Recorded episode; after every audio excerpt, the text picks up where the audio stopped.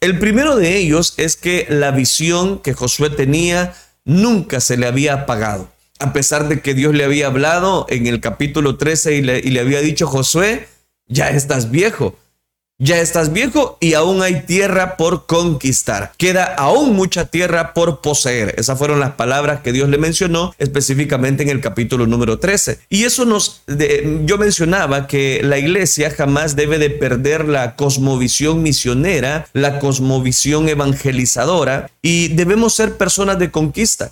La iglesia no lo ha logrado todo, no hemos logrado tomar posesión de todos los elementos que Dios desea hacer a través de su iglesia. Y por eso yo menciono, mencionaba el día de ayer más bien que esta serie de Josué el Conquistador no pretende ser una serie que nos va a presentar gran eh, profundidad teológica, no, sino que principios básicos para nuestra vida diaria y cómo ser personas de conquista, que Dios desea que nosotros alcancemos no es lo que hemos llegado a poseer, sino lo que aún nos queda por poseer. El territorio que todavía nos invita a conquistarlo, puede, podemos poseerlo bajo la cobertura, bajo la guianza de Dios. Entre tanto que llegamos a viejos, mencioné esa frase, vamos a conquistar y conquistaremos. Conquistemos para no ser conquistados, derrotemos para no ser derrotados y venzamos al enemigo para no ser vencidos. Y resumo la enseñanza del día de ayer en tres frases. En primer lugar, aquella persona, todas las personas que desean conquistar, un día llegaremos a viejos, pero nunca envejecerá el espíritu de conquista. Siempre vamos a desear más bajo la cobertura de Dios. En segundo lugar, el conquistador llegará a viejo, pero siempre tendrá una comunión con Dios. Pueden pasar los días, pueden pasar los años, pueden pasar los siglos. El verdadero conquistador, el verdadero cristiano, siempre desarrolla comunión con Dios. Y en tercer lugar, el conquistador, cuando está conquistando, nunca va a decir, ya estuvo, aquí se acabó. No, todavía hay muchas cosas por realizar todavía hay más tierra por conquistar, todavía hay que seguir sembrando la palabra de Dios en cada una de las personas, de los corazones, y es algo que siempre va, a estar, voy a decirlo de esta manera, en nuestra vida. Ahora quiero hablarles acerca de todavía estoy tan fuerte. Ese es el tema. Todavía estoy tan fuerte, basado ahora en el libro de Josué capítulo 14, versículo número 11. Quiero recordarle dos cosas en esta serie de Josué el Conquistador. En primer lugar, no es profundizar teológicamente, versículo por versículo, sino sacar principios básicos de estas historias del el libro de Josué hablando acerca de Josué el libertador, hablando acerca de Josué el conquistador, hablando de Josué que siguió los parámetros por medio de Moisés, a través de Dios, por supuesto. Entonces, todo eso debemos de tenerlo en cuenta. Y en segundo lugar, no vamos versículo por versículo, sino lo que queremos es extraer principios básicos para nuestra vida diaria. Vamos entonces a Josué capítulo 14, versículo número 11. Dice la palabra del Señor. Todavía estoy tan fuerte como el día que Moisés me envió. ¿Cuál era mi fuerza? Entonces, tal es ahora mi fuerza para la guerra y para salir y para entrar. Esas son palabras de Caleb. Todavía estoy tan fuerte como el día que Moisés me envió. ¿Cuál era mi fuerza? Entonces, tal es ahora mi fuerza para la guerra y para salir y para entrar vamos a hablar acerca un poquito acerca de Caleb, un personaje que está desde los tiempos en que Moisés los envió a expiar la tierra prometida. Pero vamos a ir por partes. Acompañado por miembros de la tribu de Judá, a la cual pertenecía Caleb, este personaje le recuerda a Josué lo dicho por Moisés en Cades Barnea, y eso lo encontramos en el capítulo 14. Y de ese informe, yo un informe que motivó precisamente a algunas personas para la conquista de Canaán. Moisés prometió a él muchos años atrás y a los suyos como herencia el territorio de Hebrón. Esa promesa la recibió Caleb a la edad de 40 años. Oiga, ya habían pasado 45 años desde entonces Y Caleb dice que se siente con fuerzas para dirigir la conquista de Hebrón, que es la tierra que le habían dado por posesión desde tiempos de Moisés, ya que Josué y Caleb, que el Caleb es el que nos ocupa, es que presentó ese informe positivo. Pero vamos a ir por partes, analicemos entonces este versículo, aún el versículo número 7 del libro de Josué capítulo 14. Nos dice, ya era de edad de 40 años cuando Moisés, siervo de Jehová, me envió de Cades Barnea a reconocer la tierra. Ahí está recordando aquel episodio. A reconocer la tierra. Y yo le traje noticias como lo sentía en mi corazón. Recuerde que de toda esa generación que salió precisamente desde la esclavitud en Egipto, solo entraron, solo tomaron posesión de ella Josué y Caleb. Los demás eran personas que nacieron precisamente bajo ese momento del naufragio en el desierto. Y ahora, ¿qué está haciendo Caleb? Caleb está tomando posesión, está tomando, voy a decirlo, dominio. Está recordando la promesa que desde tiempos de Moisés le habían hecho. Y dice acá la escritura que Caleb le dijo a Josué, yo era Josué de edad de 40 años cuando Moisés, siervo de Jehová, me envió de Cades Barnea a reconocer la tierra. Ahora, después de ese acontecimiento han pasado 45 años. ¿Cuánto tiene Caleb? Tiene 85 años en este momento. Eso nos habla de un detalle interesante y, aquí quiero que meditemos acerca de la integridad. Caleb se presenta con una delegación, si usted me lo permite, una representación de la tribu de Judá a Josué le declararon lo siguiente, tú sabes, Josué, lo que Jehová dijo a través de Moisés, varón de Dios, en Cades Barnea, tocante a mí y tocante a ti. Eso es lo que encontramos en Josué capítulo 14, versículo 6. De los diez espías que fueron a observar la tierra de Canaán, diez trajeron un informe muy negativo de no, no, en ese momento no se pudo realizar imposible no recordar aquellos pasajes que encontramos en el libro de Números, capítulo 13, versículo 27 y 29. Y les contaron diciendo, lo voy, a, lo voy a leer literalmente, y les contaron diciendo, nosotros llegamos a la tierra a la cual nos enviaste, lo que ciertamente fluye leche y miel, dice, y este es el fruto de ella. Mas el pueblo que habita en aquella tierra es fuerte y las ciudades muy fuertes y fortificadas. Y también vimos ahí a los hijos de Anac. Amalek habita en el Negev y el Eteo, el Jebuseo, el Amorreo habitan en el monte y el Cananeo habita junto al mar a la ribera del Jordán. Aquí le he citado específicamente el libro de Números capítulo 13 versículos 27, 28 y 29. Los 10 espías negativos hablaron en contra de la actitud de Caleb, mas los varones que subieron con él dijeron, no podremos subir contra aquel pueblo. No, no, no, no. Hay gigantes porque es un pueblo muy fuerte, muy numeroso y nosotros somos débiles. Hablaron mal entre los hijos de Israel de la tierra que habían reconocido diciendo la tierra la tierra por donde pasamos para reconocerla es tierra que traga a sus moradores y todo el pueblo que vimos en medio de ella son hombres de grande estatura. Hay gigantes, también vimos ahí gigantes, hijos de Anac y todo eso lo encontramos en el libro de números. Ahora bien, Josué y Caleb resistieron el ataque verbal y dieron un mensaje positivo y dieron un mensaje alentador. Cerraron sus argumentos, los argumentos de las personas que estaban hablando negativamente y, dijeron estas palabras que encontramos en Números capítulo 14 versículo 9. Por tanto, no seáis rebeldes contra Jehová ni temáis al pueblo de esta tierra, porque nosotros los comeremos como pan. Su amparo, no, su amparo, dice, se ha apartado de ellos y con nosotros, decía Caleb y Josué, está Jehová, no los temáis. Oiga esto, desde aquel entonces, Dios le había dicho por medio de Moisés a Caleb y a Josué que esa tierra de Hebrón iba a poseer Caleb. Caleb ahora, 85 años después, 45 años después, la edad de Caleb es de 85, Caleb reclamó ante Josué que fue él quien le habló con el corazón a Moisés y le dijo, yo le traje noticias como lo sentía en mi corazón. Y aquí lo dice, en la parte final del versículo 7 que aparece en pantalla.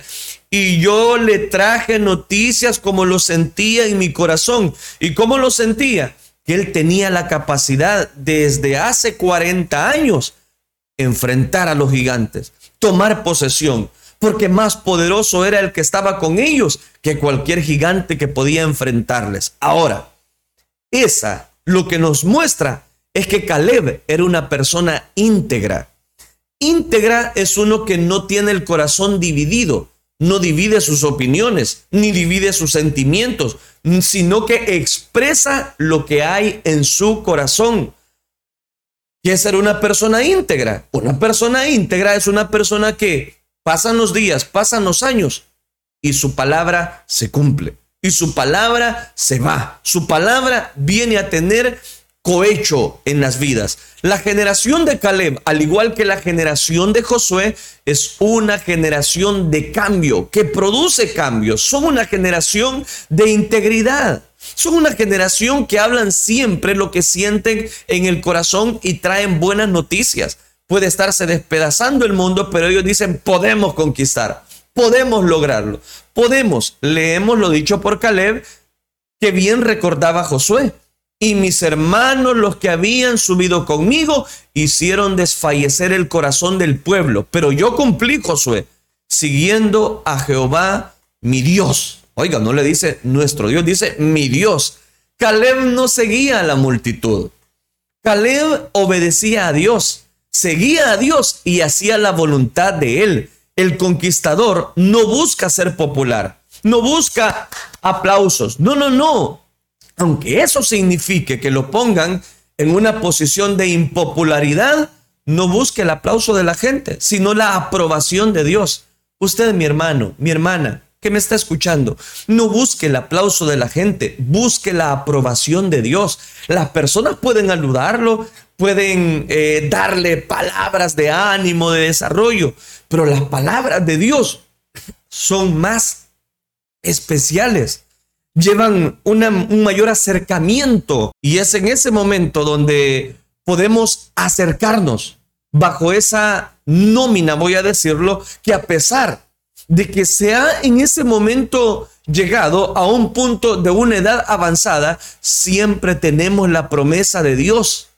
Esa generación, la generación de Caleb, es lo que nos está enseñando. Una generación de conquista, una generación que pueda llevar quizás a una jubilación, a un retiro laboral, a un momento de edad avanzada, pero es una generación que sabe reclamar a él y a los suyos las promesas que vienen de parte de Dios. Usted y yo, mi hermano, tenemos promesas de parte de Dios. Tenemos promesas que han sido adquiridas a lo largo de nuestra vida. Y Caleb no se le ha olvidado. Caleb pidió que se honrara la palabra de Moisés hacia él. Ya habían transcurrido 45 años.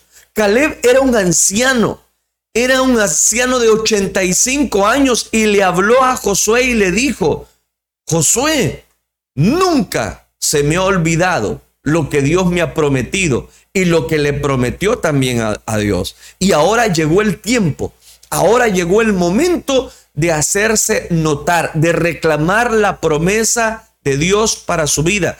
Moisés le dio derecho a la tierra de Hebrón. Es decir, Dios le dijo a Caleb, mira Caleb, por cuanto aquel mensaje positivo que tú diste, aquel en, en aquella primera aparición, debido a eso, te voy a dar la tierra de Hebrón. No era cualquier tierra, no era cualquier porción, no era una especie de conquista ay, si en el camino, si lo logramos conquistarla, pues ahí lo vamos a tomar. No. Caleb y Josué están diciendo, por cuanto lo cumpliste siguiendo a Jehová mi Dios, esas palabras eran su título de propiedad. Caleb llegó a viejo con la visión de una promesa todavía sin cumplir. Tal vez nosotros hemos llegado a una edad avanzada y no hemos cumplido todos los aspectos de nuestra vida. Pero ¿por qué no se han cumplido? La promesa de Dios está. El pacto de Dios está. ¿Quién incumple el pacto? Nosotros. Pero el pacto de Dios está para nuestra vida.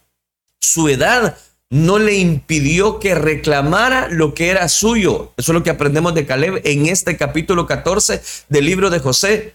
Josué, muchas promesas de Dios, muchas promesas de Dios, las veremos, no en nuestra niñez, no en nuestra juventud, muchas promesas de Dios veremos cumplirse cuando ya seamos viejos y las gozaremos. Y quizás algunos de nosotros no vamos a gozar de esas promesas, serán nuestros hijos, nuestras futuras generaciones, nuestra futura generación. ¿Por qué? Porque la generación de cambio pagan un precio pidiendo lo que les corresponde, haciendo cumplir la palabra que se empeñó. Y aquí surge una pregunta y présteme bien su atención. ¿Qué promesas está reclamando la generación de Caleb en nuestra sociedad? ¿Qué promesas son las que grita Caleb en este momento para traerlas a mención ahora en este siglo, en pleno siglo, en este año 2021? ¿Qué promesas son las que sigue reclamando Caleb? Permítame ilustrárselas. Son cinco. Número uno, más atención y mejores servicios dentro de la comunidad más atención, mejores servicios. Caleb está reclamando lo que Dios le había prometido por medio de Moisés. Es que tú puedes, tú puedes presentarte delante de Dios y decirle, Señor, yo confío en tus promesas, yo confío que este hijo rebelde un día va a ser un hijo tuyo, yo confío en las promesas que tú das a través de tu palabra, hermano, confíe en las promesas de Dios, no se quede diciendo, no, es que yo ya no puedo más, yo ya no puedo más, sí, ya no puede más, entonces deje que Dios tome el control de todo. ¿Qué promesas está reclamando Caleb para este momento? Número dos, más cuidado personal, mejores programas de asistencia para nuestra vida, para nuestra familia. Queremos ser conquistadores, pero no cumplimos las promesas. Dios quiere cumplir sus promesas, pero no puede realizarlas si tú no estás caminando bajo la cobertura de Dios. Creemos en las promesas de Dios y abrazamos las promesas de Dios, pero no dejamos que Dios tome el control total de nuestra vida. Tercer promesa que Caleb sigue reclamando hasta el día de hoy, más beneficios para un retiro justo, placentero, que nos vayamos, como dice esa frase, con las botas puestas. Si hemos de partir, porque del polvo fuimos tomados y al polvo volveremos, si hemos de partir, entonces preparados, preparados, dejar una generación no con problemas, no con dificultades, sino una generación bien definida, bajo los mandamientos de Dios. En cuarto lugar, la generación de Caleb sigue reclamando más respeto en el trato que se le da a una persona. Es lo que le está diciendo a Josué, Josué, por medio de Moisés hicimos esta promesa, ¿te recuerdas? Y llegó el momento de cumplirla. Tenía 85 años y le decía a Josué, Josué, yo voy, yo voy a conquistar, yo voy. Tengo la fuerza, tal vez no como la de antes, pero todavía hay territorio que conquistar. Todavía hay posesión de esta tierra que debemos conquistar. Todavía estoy tan fuerte. Y ahí viene el tema. Todavía estoy tan fuerte. Quinta cuestión que está reclamando en este momento Caleb. Más oportunidades que respondan a los recursos que muchas veces se limitan. Pues, Caleb dijo, no, es que si no tomamos posesión de esta promesa, ya no voy a tener la fuerza. Hermano, no deje pasar los días, no deje pasar los años. Aproveche cada segundo de su vida. Valore lo que Dios está haciendo por usted. Valore. Surge la siguiente pregunta. ¿Qué promesas espera la generación de Caleb en la comunidad cristiana? ¿Qué es lo que esperaría Caleb de nosotros en pleno siglo en este pleno siglo. ¿Qué es lo que espera Caleb ante eso? Voy a decirlo, ofrecimientos que el enemigo pueda tener en nuestra vida. ¿De qué nos habla eso? Número uno, programas diarios de cuidado y de entretenimiento. Necesitamos que la iglesia cristiana no entretenga a las ovejas, sino les anuncie la verdad, los instruya en la palabra de Dios. Es lo que puede estar reclamando Caleb para nuestros días. Número dos, participación para ellos. La iglesia debe de participar, evangelizar, conquistar, tener el modelo celular, abarcar todo colonia, todo cantón, todo caserío con la palabra de Dios, con las promesas que Dios da a través de su palabra. En tercer lugar, un reconocimiento de su potencialidad. Iglesia de Cristo, nosotros no tenemos cualquier cosa, una promesa que un político dio. No, mi Dios no es un político. Los políticos prometen, prometen, prometen y nunca cumplen. Pero Dios es un Dios que siempre va a cumplir a la palabra dada. Si encontramos promesas en esa Biblia, en esa escritura, en la palabra de Dios, es porque esas promesas se van a cumplir. No solo promesas, promesas, promesas. No, vamos a llevarlas al cumplimiento. ¿Y en qué nos habla ese último detalle con el cual finalizo, con el versículo número 13?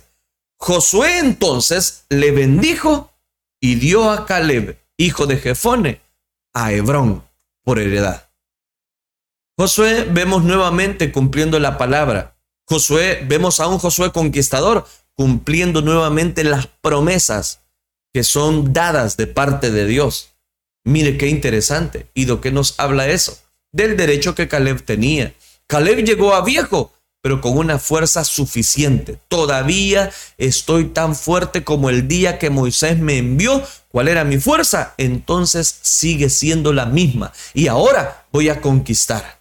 Su cuerpo había envejecido, pero no su corazón, tampoco su mente, mucho menos su voluntad. Aunque por fuera envejecemos físicamente, por dentro rejuvenecemos espiritualmente.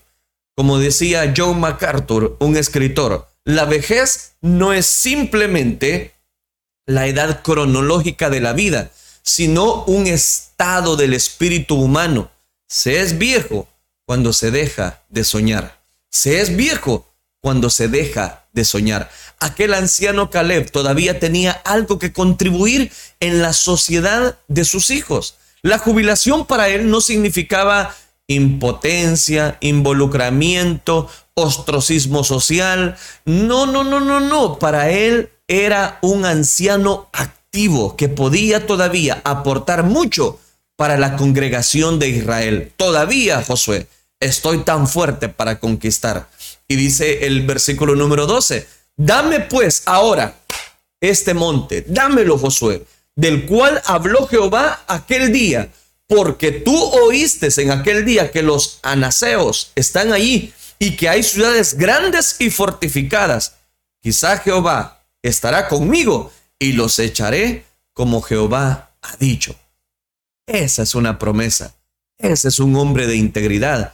Ese es un hombre, un hombre que reclama las bendiciones de Dios. Caleb reclamó su derecho, pidió lo que era de él, no tuvo miedo a los obstáculos, no tuvo miedo a que enfrentaría cualquier oposición en Canaán para conquistar lo que era. No, él tenía una visión, él tenía un propósito de parte de Dios. Si Dios ha puesto una promesa de parte de Dios en tu corazón, hermano, Dios te va a sacar adelante, Dios te va a respaldar. No, en este momento Caleb no se retira para Dios, no, está siempre en espera de una nueva asignación, de una nueva misión, de una nuevo de un nuevo propósito que Dios quiere encarrilar a través de nuestra vida. Es la generación que Dios ha establecido para llevar bendiciones a otros.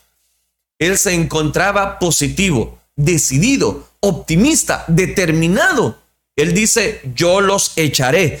Todavía estoy tan fuerte, dice, dice Caleb. A muchos ancianos siempre los están echando. Los echan del trabajo, los echan de la casa, los echan de la familia. Caleb sabía lo que quería y cómo lo quería y para qué lo quería. A pesar de su edad, seguía siendo un conquistador y no el conquistado.